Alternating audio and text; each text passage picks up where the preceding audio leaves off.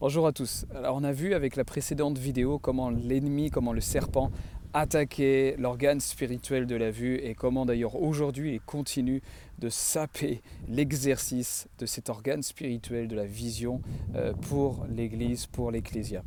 Et j'aimerais avec cette vidéo euh, souligner comment Jésus euh, va lui transmettre, apporter cette telle révélation, ce changement, j'allais presque dire de paradigme, de repère complet, euh, de fonctionnement et de relation avec Yahweh, avec le Père et avec lui également, euh, selon le royaume de Dieu,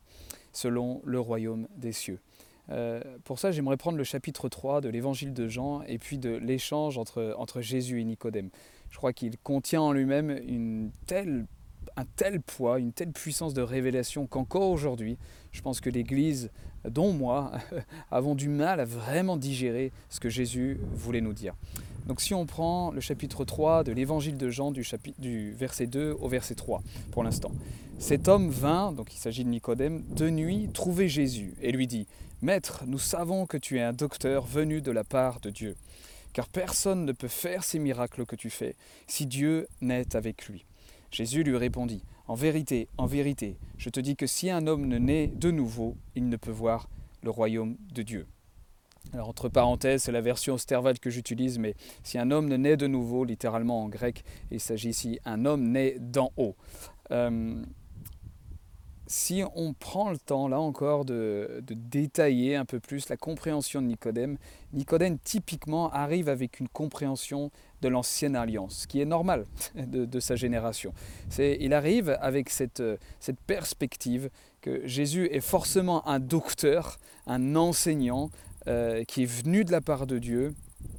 et où la présence de Dieu l'accompagne pour manifester de tels miracles. Et j'allais dire, Aujourd'hui, l'Église continue à, penser de la même manière. Lorsqu'un ministère peut se mouvoir dans l'aspect miraculeux, on va euh, forcément distinguer ou pointer du doigt le ministère qu'il porte en lui-même et euh, si Dieu est avec lui ou pas. C'est d'une certaine manière encore, je crois, la compréhension que l'Église porte euh, en elle aujourd'hui. Alors qu'il me semble que Jésus répond d'une manière totalement différente à Nicodème et aujourd'hui nous répondrait de la même manière si différente de notre compréhension et de notre interprétation de l'œuvre et de l'action de Dieu à travers le corps de Christ. En fait, Jésus va déjà reposer la base euh, très nette, très évidente et très simple, euh, où il, il, assume en lui-même cette identité de fils de l'homme, où il dit si un homme ne naît d'en haut. Donc la base de la base, le préliminaire, j'allais dire la fondation première, c'est de naître d'en haut. Il s'agit plus de ministère, il s'agit de l'identité que nous avons et que nous obtenons et recevons en Christ, en Yahweh lui-même, assis à la droite de Dieu et manifestant euh, cette réalité sur terre. C'est la base et la fondation que Jésus euh, pose en déclarant et en détaillant, j'allais dire en précisant qu'un homme doit naître d'en haut.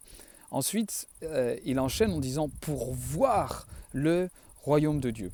Je ne pense pas que cette phrase voir le royaume de Dieu euh, parle seulement de euh, cet aspect de voir le royaume de Dieu à travers les signes et les miracles et les, manifestations de puissance, même si évidemment il en, est des fruits de cette manifestation, mais je crois que Jésus puisque d'ailleurs quelques versets suivants, Jésus répétera d'une certaine manière à Nicodème qu'il doit naître euh, d'eau et d'esprit pour entrer dans le royaume de Dieu. Donc je crois que Jésus parle plus de cette euh, dynamique de relation avec le royaume de Dieu et en premier pour voir le royaume de Dieu. Et c'est tout le sujet de cette vidéo et en lien avec la précédente, c'est que autant l'ennemi a visé en premier et attaqué en premier l'organe spirituel de la vue, de la vision dont Adam et Ève euh, étaient dotés naturellement dans cette création à l'image de Dieu. Euh, autant l'ennemi, comme je disais, continue d'attaquer, de saper, de dénigrer cet organe spirituel, ou alors de nous avoir fait gober ce mensonge qui s'agissait d'une élite spirituelle avec un ministère prophétique en particulier, pour développer et exercer cet organe spirituel de la vue. Alors que je crois que euh, Jésus apporte cette base, cette fondation de naître d'en haut, hein, d'ouvrir notre cœur à la présence de Christ au-dedans de nous, l'espérance de la gloire, et que notre cœur circoncis euh, permet à notre esprit de redevenir vivant et d'être bilocalisé, si je peux dire, aussi bien sur terre que dans les lieux célestes, dans la personne de Yeshua à la droite de Dieu. Euh, et Jésus va directement euh, enchaîner avec cette cause-conséquence, j'allais dire, de si tu nais d'en haut, alors tu vois le royaume de Dieu. Et je crois que là, voir le royaume de Dieu, euh, Jésus a porté aussi cette révélation de voir l'action trinitaire, l'harmonie de leur action, de leur partenariat, de leur cœur, de leur pensée qu'il veut manifester sur terre. Comme je disais déjà dans l'autre vidéo, un Jean 5, 19, où Jésus dira que euh, le Fils de l'homme ne peut rien faire de lui-même excepté ce qu'il voit le Père faire. On retrouve cette harmonie de la Trinité où le Fils ne fait que ce qu'il voit le Père faire, ou ce que le Père fait, le Fils le fait pareillement. Et c'est toute la base de l'œuvre de Dieu, de son action et de sa puissance manifestée. Donc c'est, il me semble, un changement complet de paradigme avec cette compréhension qu'avait Nicodème et que je crois encore que l'Église parfois euh, porte. C'est cette espèce de, euh, vouloir euh, distinguer quel type de ministère et si la présence de Dieu est avec lui ou pas à travers les signes et les miracles qu'il accomplit. Je comprends tout à fait cette compréhension-là, je ne dis pas qu'elle est complètement fausse, mais je crois que si on comprend vraiment les paroles de Jésus, Jésus nous amène à un degré complètement différent euh, de compréhension de cette fondation, cette base simple pour tous les enfants de Dieu de naître d'en haut. Euh, d'avoir notre esprit qui redevient vivant, qui est, comme je disais, comme bilocalisé, qui est aussi vivant sur terre que dans les cieux à la droite de Dieu lui-même, et où, l'on est capable ainsi de voir le royaume de Dieu, de voir les choses des réalités célestes de Colossiens 3, de, euh, là où Christ est assis à la droite de Dieu, fixez vos pensées sur les choses d'en haut. Euh, et c'est dans cette perception et cette vision du royaume de Dieu, des, réalités célestes et en particulier de l'action trinitaire du Père, euh, soit Yahweh qui se manifeste sur son trône, euh, soit dans d'autres dimensions de son royaume, où on est appelé en tant que fils de l'homme et fils de Dieu sur cette terre à rester en harmonie avec ce que nous voyons le Père faire et le Saint-Esprit. Et mm, on va enchaîner avec un, autre verset qui, je trouve, souligne tellement cette importance de voir et des révélations impliquées par la vision spirituelle que l'écoute spirituelle, que l'ouïe spirituelle n'apporte pas. Euh, Apocalypse 1 jusqu'au verset 2. Révélation de Jésus-Christ qu'il a reçu de Dieu pour montrer à ses serviteurs les choses qui doivent arriver bientôt et qu'il a fait connaître par l'envoi de son ange Jean son serviteur verset 2, lequel a rapporté la parole de Dieu et le témoignage de Jésus-Christ et tout ce qu'il a vu. Ensuite, euh, Apocalypse, toujours chapitre 1, le verset 10 à 12. Je fus ravi en esprit, ou pris en esprit, ou transporté en esprit, le jour du Seigneur, et j'entendis derrière moi une grande voix, comme celle d'une trompette, qui disait Je suis l'Alpha et l'Oméga, le premier et le dernier. Et ce que tu vois, Écris-le dans un livre et envoie-le aux sept églises qui sont en Asie, à Éphèse, à Smyrne, à Pergame, à Tyr, à Sardès, à Philadelphie et à Laodicée. Et verset 12. Alors je me retournais, alors je me retournais pour voir euh, d'où venait la voix qui me parlait. Et m'étant retourné, je vis cette chandelier d'or. Euh, je pourrais amener d'autres passages, Apocalypse 1, 19 encore, écris les choses que tu as vues, celles qui sont et celles qui doivent arriver après celles-ci. Et puis je pourrais euh, euh, enchaîner sur tellement de versets dans Apocalypse sur la vision spirituelle, sur le fait de voir les choses. Ce qui est tellement intéressant, c'est que euh, Jean, je le crois, dans cette lettre, dans, dans, ce livre d'Apocalypse, nous révèle l'importance de la vision spirituelle, de euh, Dieu qui apporte les révélations à Jésus-Christ, qui Jésus-Christ transmet cette révélation à un ange, euh, à son ange, et où cet ange transmet cette révélation à Jean. Déjà, on voit une, une, une structure d'ordre clairement définie qu'on a peut-être parfois besoin de retrouver pour nous-mêmes et même dans le fonctionnement du céleste sur terre. Euh, le Père n'est pas obligé de directement nous apporter des révélations et nous transmettre ces révélations, et Jésus non plus. Euh, Jean en est la preuve, où le Père transmet à Yeshua, à Jésus, le message, et Jésus lui-même envoie son ange pour transmettre cette révélation à Jean. Bref, ça c'était une parenthèse.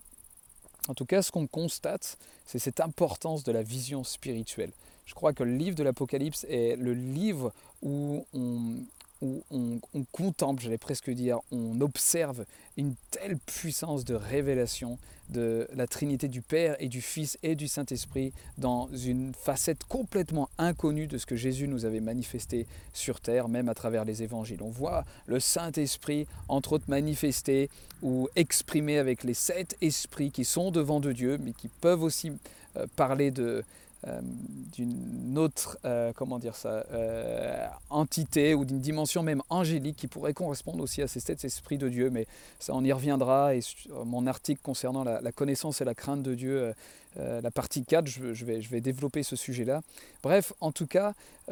pareil concernant la révélation de Jésus-Christ, sa manifestation avec une épée à double tranchant qui sort de sa bouche, ses yeux en feu, ses, ses pieds, ses jambes d'airain euh, en feu. Euh, son visage aussi brillant qu'un soleil sont des révélations de Yeshua, de Jésus-Christ, du Fils de Dieu, du Prince de la paix, de la vie, euh, de l'alpha et l'oméga, que Jean, que l'apôtre Jean, comme les autres apôtres, n'ont pas pu contempler, n'ont pas perçu sur terre. Euh, la révélation du Père aussi, de lui-même sur son trône, de Yahweh sur son trône, dès le chapitre 4 et chapitre 3 de l'Apocalypse, a une révélation tellement puissante de ce qu'a pu voir aussi Ézéchiel ou Ésaïe. Euh, donc, on constate très facilement, et là encore sans tomber dans le piège de Nicodème, que parce que c'était l'apôtre Jean, parce qu'il euh, y avait peut-être un ministère clairement prophétique à travers sa vie, entre autres du ministère apostolique, lui pouvait voir ça. Je crois que Jésus a posé la base pour nous faire comprendre que faut naître d'en haut. Si vous naissez d'en haut, alors vous voyez le royaume de Dieu. Si vous naissez d'eau et d'esprit, alors vous entrez dans le royaume de Dieu. Et là, dans cette fondation qui permet cette harmonie de vision avec ce qui se passe dans les réalités célestes, avec ce qui se passe dans euh, ce que le Père manifeste, euh, et ce que Yahweh révèle en haut sur son trône, et ce que le Saint-Esprit nous montre à ces endroits-là, alors nous rentrons et nous marchons en harmonie avec leur action. Je crois que ça revient finalement au verset dans Romains 8, enfin le chapitre 8 du livre de Romains, où Paul nous dira Ceux qui sont conduits par l'Esprit de Dieu sont fils de Dieu. Je crois qu'avec le temps, maintenant, avec le recul, il ne s'agit pas simplement Enfin, quand je dis simplement, c'est déjà un apprentissage euh, si profond à vivre, mais je crois que c'est plus large que euh, pouvoir se mettre en, action selon cette espèce d'onction intérieure et même parfois de, choses qu'on fait par mécanisme parce qu'on sait que ça fonctionne d'exercer cette autorité de telle façon. Je crois que ceux qui sont conduits par l'Esprit de Dieu sont fils de Dieu. Je crois que c'est un verset qui nous reflète tout à fait comment le Saint-Esprit, comment le roi Hakodesh, hein, comment l'Esprit de Dieu nous appelle à continuer à nous montrer, à nous permettre de percevoir euh, ce qui se passe dans les réalités célestes et l'action du Père et du Saint-Esprit. Euh, pour que nous, sur terre, nous rentrons et nous marchons en harmonie avec leur action afin d'accomplir ce que le Père et l'Esprit de Dieu nous montrent. Comme je le redisais, Jean 5, 19, où Jésus nous dit très clairement qu'il ne faisait seulement ce qu'il voyait le Père faire. je crois que Jésus est le modèle parfait de, l'action et de la manifestation des œuvres du Dieu sur terre, mais aussi de cette relation avec le Père et euh, avec Yahweh. Je vais conclure cette vidéo euh, avec euh, encore un encouragement à continuer vraiment